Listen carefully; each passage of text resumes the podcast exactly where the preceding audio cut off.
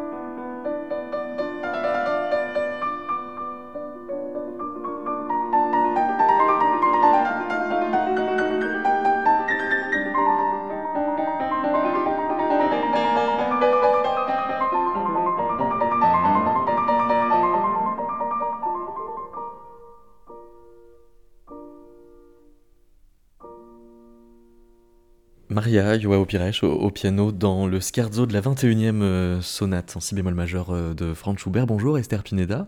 Bonjour. Qu'est-ce que vous entendez quand vous entendez Maria Joao Pires jouer euh, Schubert? Qu'est-ce que vous écoutez?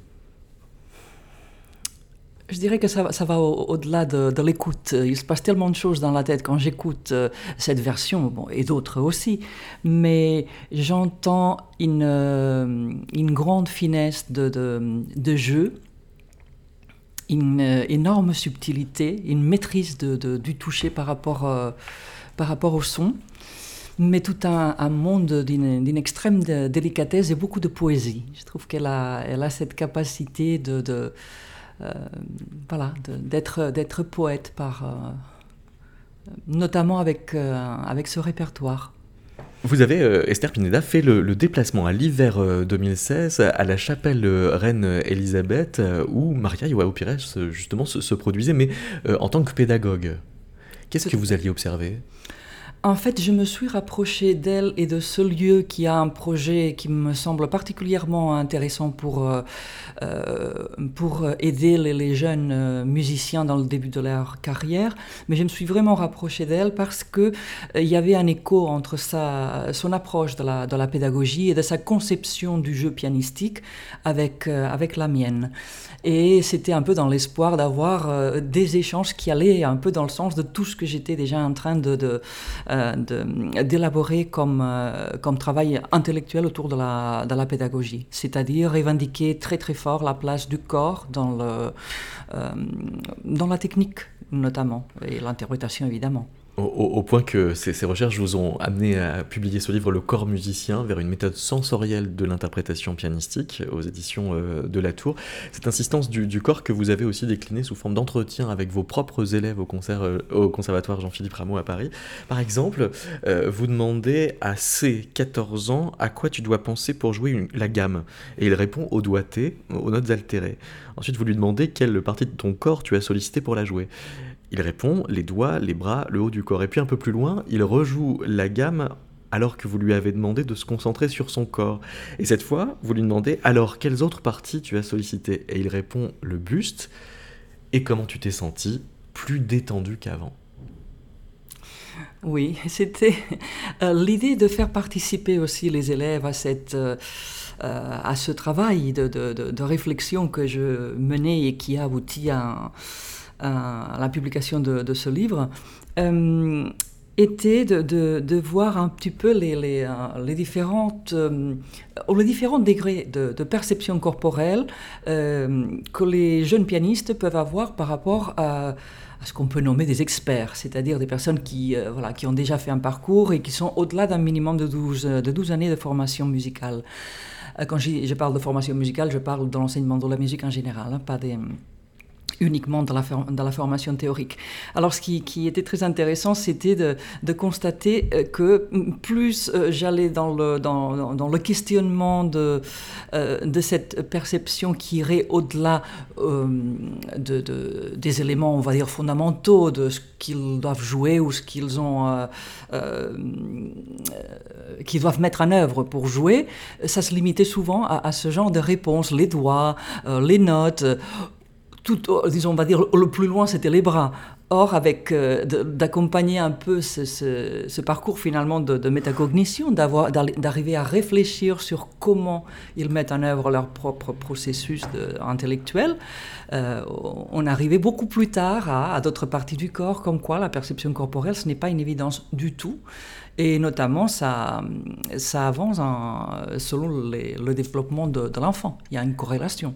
La corrélation est très explicite, c'est-à-dire il suffit d'y faire attention pour qu'il y ait un gain euh, euh, en, détente qui euh, se retransmet sur, sur le jeu. C'est-à-dire qu'on peut entendre la décontraction corporelle dans le jeu. Tout à fait. Je suis pas, enfin, je, suis pas la seule à m'être euh, aventurée dans ce dans ce type de, recherche. Et effectivement, il y, a, il y, a, une corrélation entre la manière d'utiliser euh, entre guillemets euh, son corps et le résultat sonore. c'est-à-dire du geste avec la, la, la, production de, de, son. Et cette corrélation, on l'a vu effectivement de manière assez claire. Après, il faut dire aussi qu'il y a des aspects de, de, maturation de, l'individu euh, qui font qu'une prise de conscience euh, ne peut pas se faire sur certains aspects, par exemple avec un enfant de, 3 ou 4 ans, que ça va, ça va dépendre aussi de, du développement cognitif de l'enfant. Ça veut dire qu'il faut euh, une certaine maturité pour arriver à jouer avec tout son corps? De manière consciente, je dirais. Parce qu'évidemment, qu'on joue déjà avec tout son corps, dès le départ. Dès le départ, et, on peut aller euh, très tôt euh, dans, ce sens-là. Euh, mais mais le fait est qu'il y a une progression de, quand on regarde l'âge des élèves à qui vous posez la même question, qu'est-ce que tu dois solliciter pour jouer une gamme À 19 ans, S répond le cerveau, l'oreille, les doigts.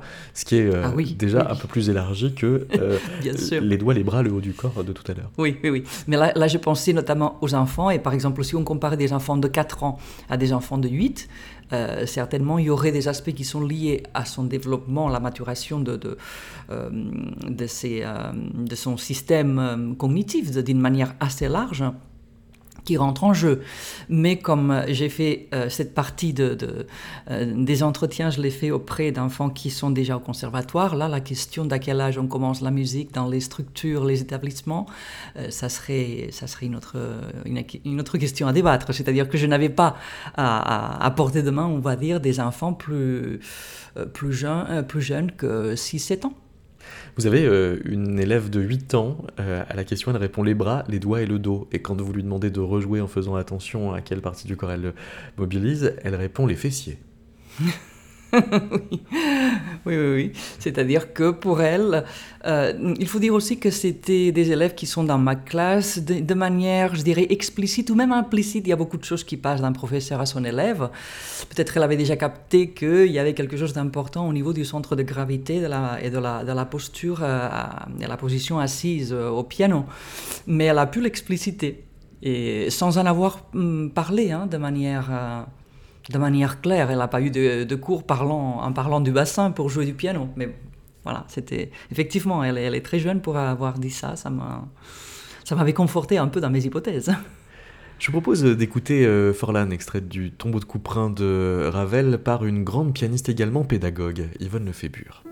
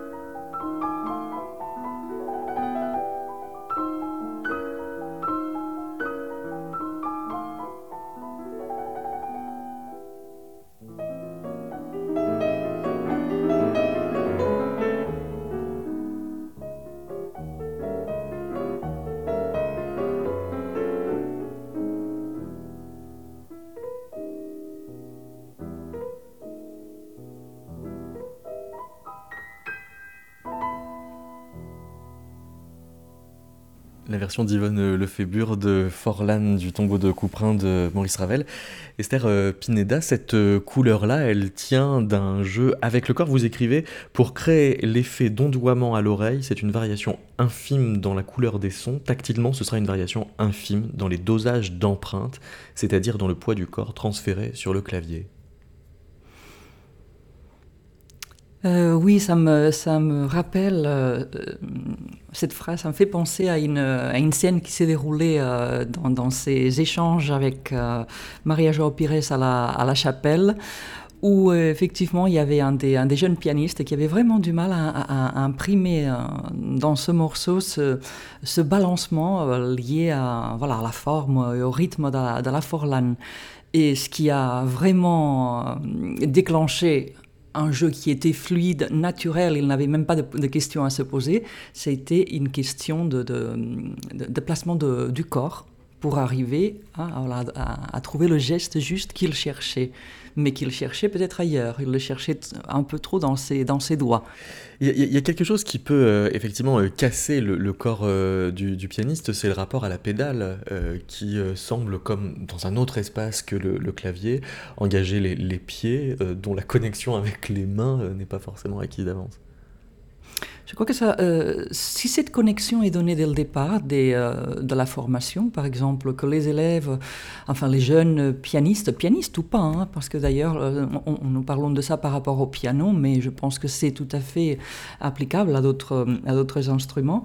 Si ce rapport dans l'ancrage au sol se fait dès le départ, je pense qu'il n'y a aucun problème après de connexion entre la, entre la, la pédale et le jeu. Souvent, euh, il, faut, il faut aussi garder en tête que la pédale est... Euh, maintes fois, elle est, synchronisée pour un pianiste avec, avec la main gauche.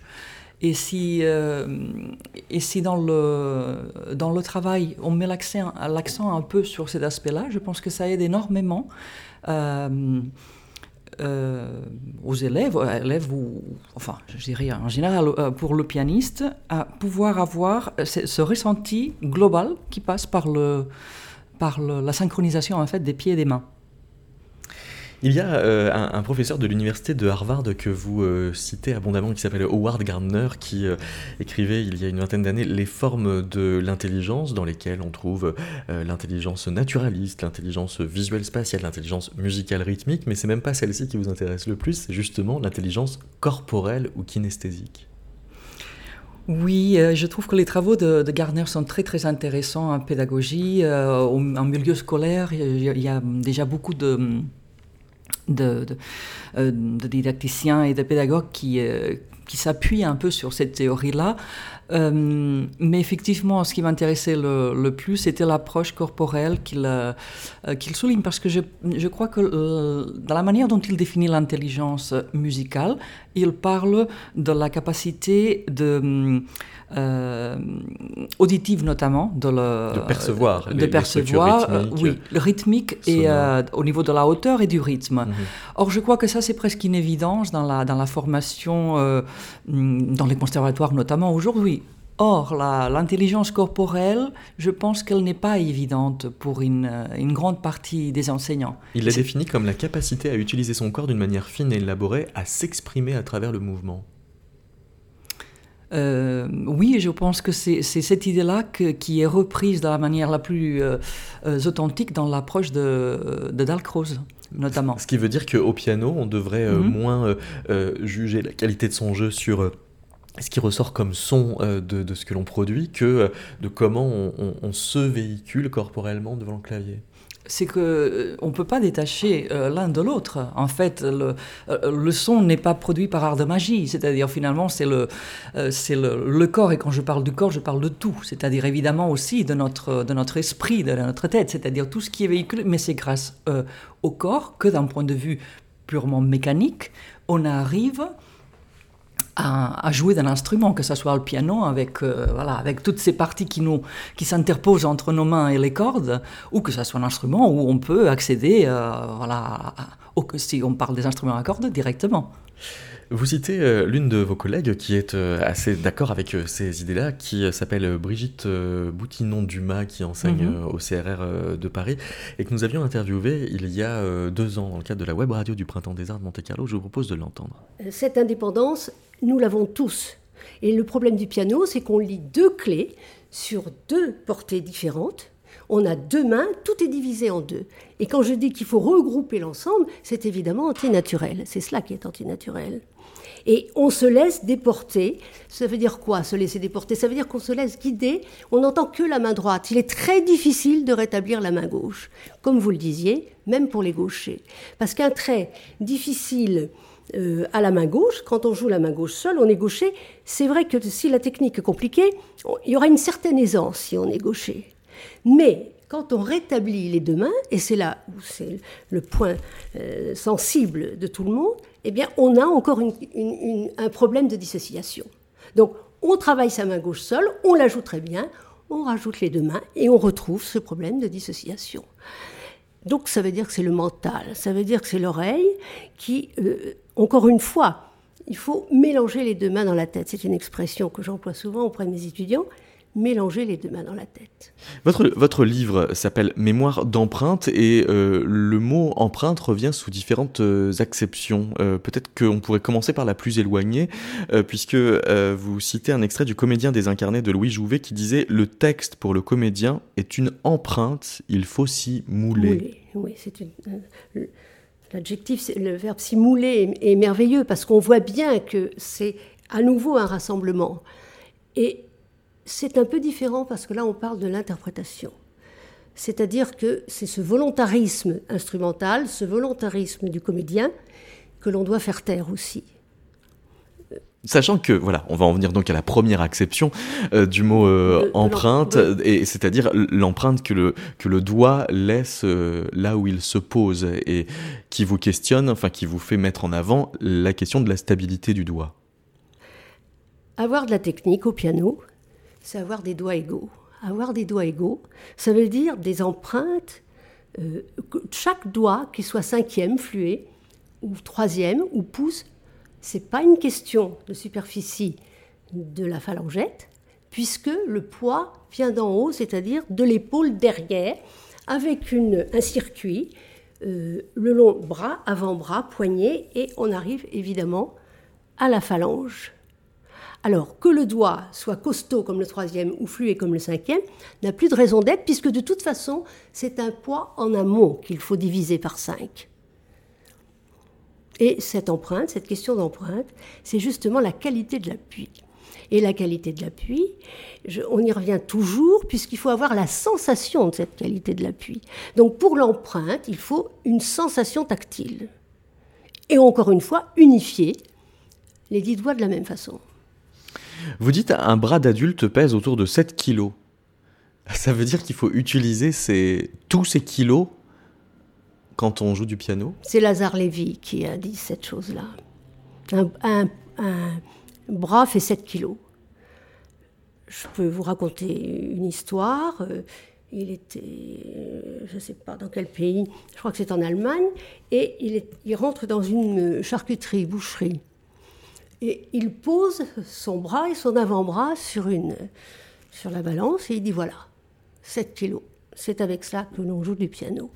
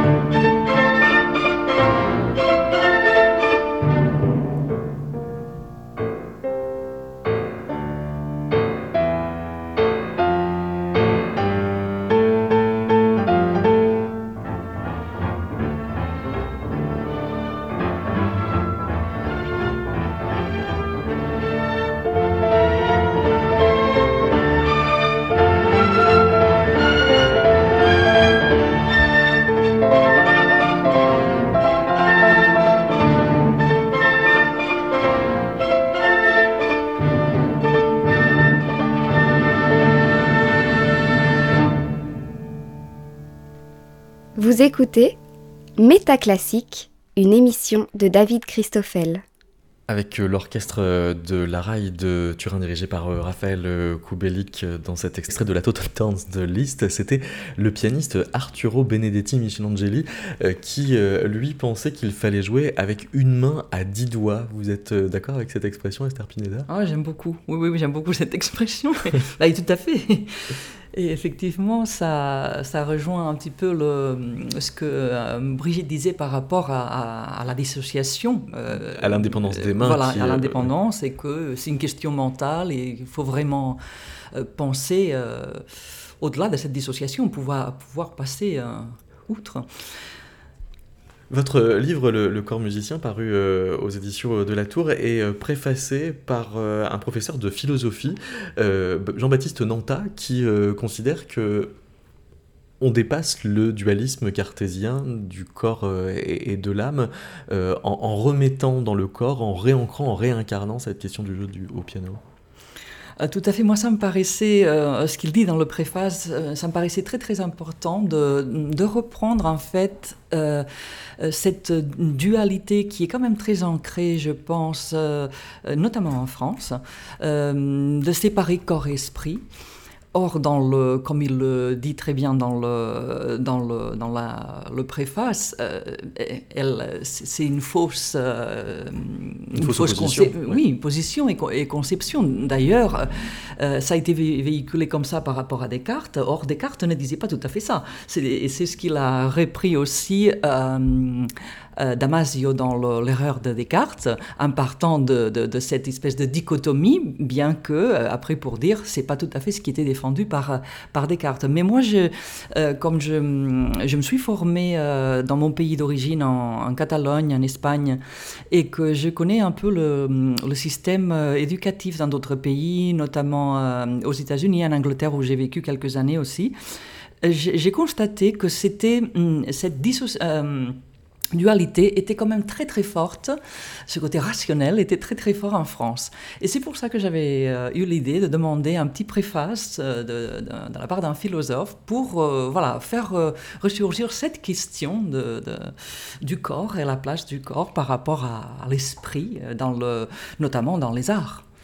Et pour euh, sortir de cette euh, distinction euh, un peu trop Frenchy, vous mobilisez des méthodes d'un peu partout, mais au même au-delà de, la musique. Alors on a évoqué Dalcroze rapidement tout à l'heure, mais il y a aussi la technique Alexander qui vient d'un acteur australien qui était spécialisé dans le répertoire shakespearien, qui s'est retrouvé devoir faire face à des problèmes d'aphonie.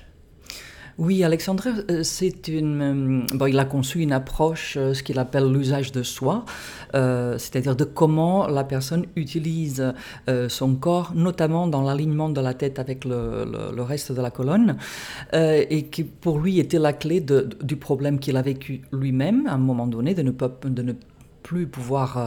voilà, il a, il a perdu l'usage de, de, de, la parole. Et.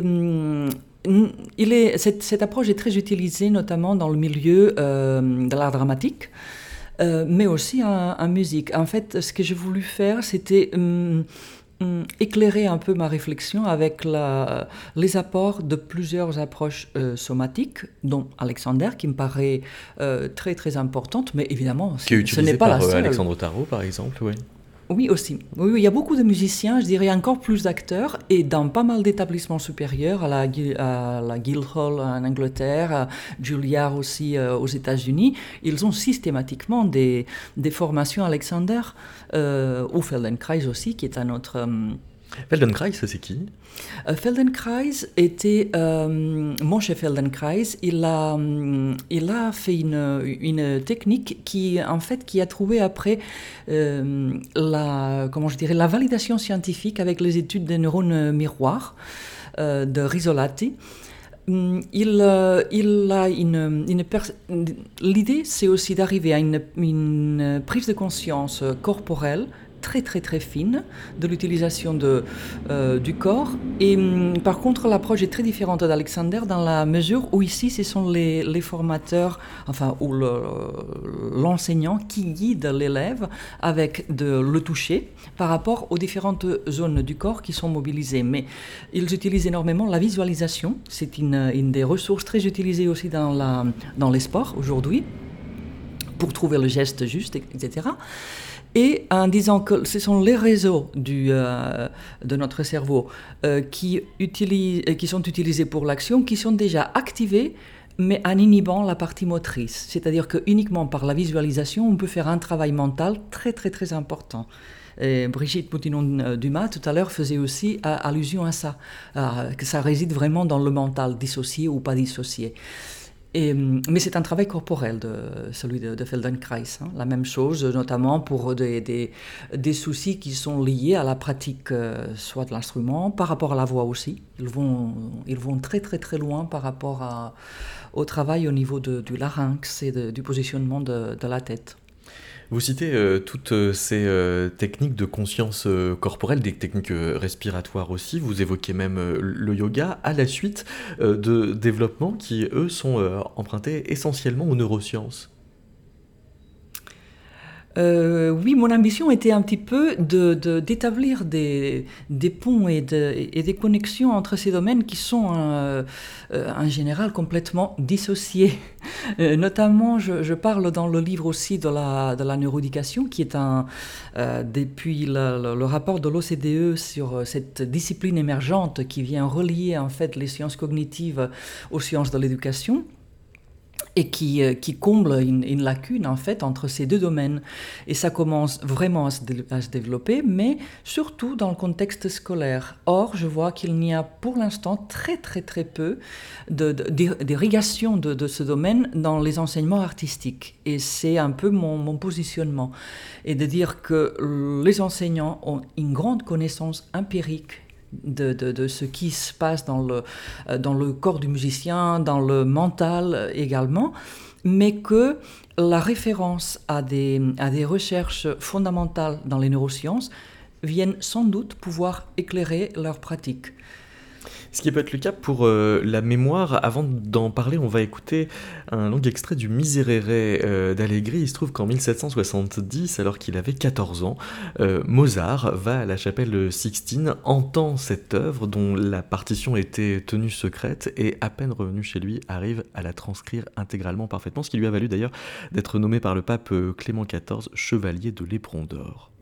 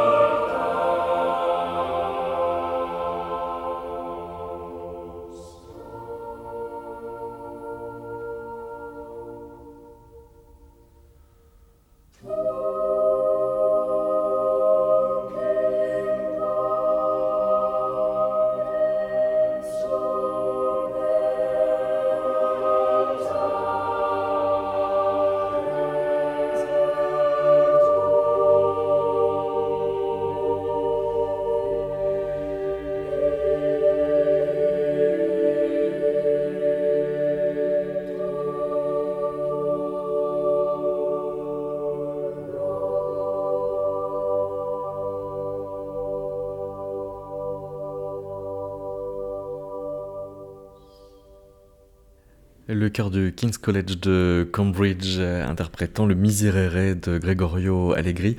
Esther euh, Pineda, qu'est-ce qui est arrivé euh, à Mozart pour arriver à mémoriser en une seule écoute cette partition à neuf voix? Bon, sans doute Mozart n'avait... Pas le même cerveau que les autres. Peut-être. Il y a des êtres comme ça, hein, qui traversent l'histoire et qui apparaissent comme ça, comme un éclair. Euh, en, écoutant la, pièce, je pensais notamment à la à l'importance de, de, ce qu'on appelle les, les, zones euh, associatives dans le cerveau, c'est-à-dire, de, par exemple, le couplage des aires auditives avec les aires visuelles pour Mozart devait être euh, fantastique. Il était quasi synesthète selon vous? Oh, Oui, c'est fort possible. Après, il y a la connaissance de l'écriture qu'il avait qui lui permet de synthétiser très très vite. Et de voir les formes immédiatement. Dans le, exactement, dans le, dans le déroulement d'une pièce qui est comme ça. Je ne sais pas s'il aurait pu avoir la même performance avec, euh, avec une pièce de Xenakis, par exemple. il y a aussi un, déroulement sur le plan tonal euh, qui, qui, est facilement assimilable. Et attention, je dis ça avec une grande réserve, évidemment, moi je ne pourrais pas le faire. Mais, parce que aussi sa cohérence est organique. Il y a une grande cohérence, effectivement, des phrases qui reviennent et qui sont identiques à la, à la précédente, mais bon, évidemment, la, la, la capacité de mémorisation, c'est un exploit ce qu'il qu'il a fait. Il a bien mérité l'ordre de chevalier de... tout, tout, tout, cela vous amène euh, à un développement sur les différents types de mémoire euh, et sur l'importance de les solliciter toutes. C'est-à-dire que, évidemment, on peut parler d'une mémoire auditive, d'une mémoire harmonique, qui semble celles qui sont les plus sollicitées par euh, la musique, mais on a besoin de mémoire visuelle, on a besoin de mémoire kinesthésique, mais aussi de mémoire analytique pour faire de la musique. Oui, moi ça me paraît très très très important. Euh, on, part du principe que un texte, hein, une partition évidemment, parce que sinon il y a des il y a des, des mémoires ou des systèmes, des sous-systèmes de la mémoire qui ne seraient pas à, l'œuvre, par exemple quand on improvise ou autre au niveau de la, mémoire visuelle par rapport à une partition. Mais dans ce cadre-là, disons d'un musicien qui va euh, être un interprète à transmettre un euh, une, pièce, toutes ces composantes sont très, sont, sont, euh, forment en fait la, la mémoire. Et pour moi, il était important de le, de le souligner dans, dans ce livre, car euh, souvent la mémoire est conçue comme un tout, comme un tout. On a et en plus, avec la fatalité, on a une bonne, une bonne mémoire ou on ne l'a pas.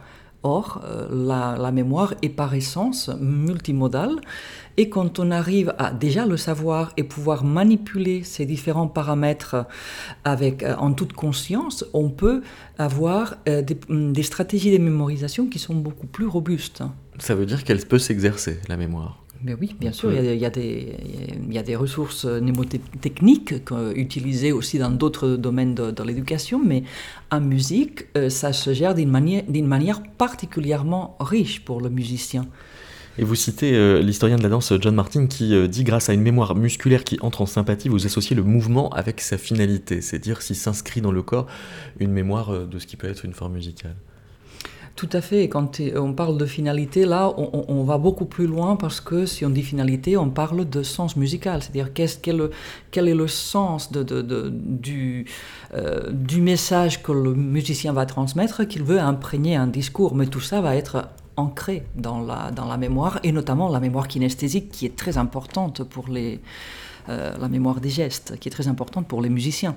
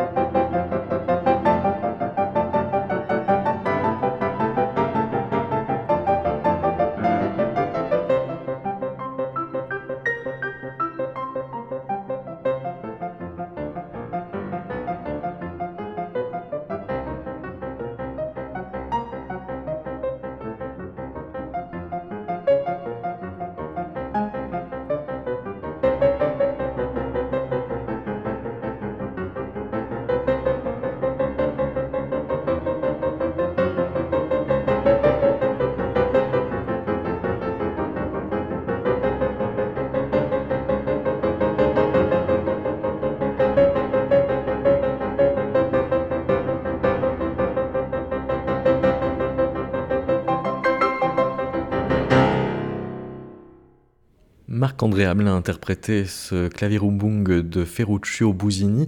Esther Pineda, dans votre livre Le corps musicien paru chez, euh, aux éditions de, de la Tour, on trouve euh, des références à, à, Busoni, qui est euh, un pianiste dont, aux partitions, vous pouvez évaluer qu'il n'était pas que préoccupé par ses seuls doigts. Euh, tout à fait. Moi, j'ai en fait, euh, bon, j'ai une grande admiration par euh, par Busoni. Pense que c'était un, pianiste, un grand, un très grand pianiste. Et hum, ce qui était révélateur de, de, de, cet aspect qui allait, de, sa technique qui allait bien au-delà d'une technique digitale, c'est les doigtés qu'il qu'il proposait dans dans ce dans ces méthodes. Euh, puisque par exemple, il y a, il y a des, des, doigtés qui paraissent tout à fait inhabituels, où le passage du, pouce n'existe pas en fait. Euh, je sais que ça c'est un des, un des thèmes qui... Euh, il n'avait qu'une seule main à huit doigts. oui, beaucoup de pianistes, comme si c'était le grand problème dans la technique de pianistique. Or, ce n'est pas un problème du tout. C'est-à-dire, il y a une question. Et, et ça, ça se voit clairement avec les doigtés où il va passer directement du cinquième doigt, c'est-à-dire du petit doigt de la main, au pouce, sans que le, pouce ait à passer avec une quelconque euh, euh, distorsion, on va dire, du mouvement du, poignet. Ça montre clairement que c'est l'avant-bras qui guide. Je me rappelle qu'un jour, lors d'un concert d'Alfred Brendel à, à Pleyel, je le connaissais déjà, et à la sortie, il me dit, tu sais, j'ai tout compris maintenant, tout réside dans le coude.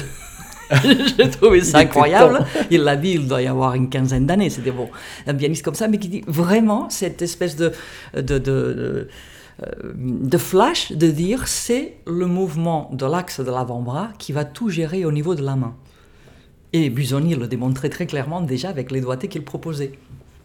Il y a euh, une grande euh, pédagogue dont on vient de faire paraître euh, des extraits de, ses journaux sous le titre Je suis un mauvais garçon aux éditions Artuliennes qui s'appelle Marie Jaël qui a une grande œuvre pédagogique qui précisément remettait tout, tout le corps, toute l'intention même dans, le débat de qu'est-ce que produire une note. Euh, bon, Marie-Jaël a été vraiment un personnage euh, exceptionnel sur beaucoup de, plans différents, mais je suis sûre que si on avait vécu à la même époque, on aurait eu des, des, euh, des conversations qui aurait duré toute, toute la nuit. C'est-à-dire que, euh, sans être inexperte dans, dans l'œuvre de, de, Jaël du tout, hein, mais euh, je connais euh, son approche, surtout quel était son questionnement, qui, qui est, qui s'inscrit, enfin le mien s'inscrit dans, la même, dans cette même ligne de, de, de pensée qui, qui, qui donne une place très importante à la sensorialité et surtout au toucher, c'est-à-dire à, la, capacité que euh, la prise de conscience sur le toucher peut avoir pour, euh, sur, dans la technique instrumentale. Que tout n'est pas audition et que de toute manière, l'audition sans euh, un raffinement du toucher ne mènerait pas très loin. C'est l'association des sens en fait. Merci beaucoup, Esther euh, Pineda. Je rappelle que pour ceux qui ont raté le début de l'émission, vous pouvez euh, la réécouter dans son intégralité sur metaclassique.com. À très bientôt.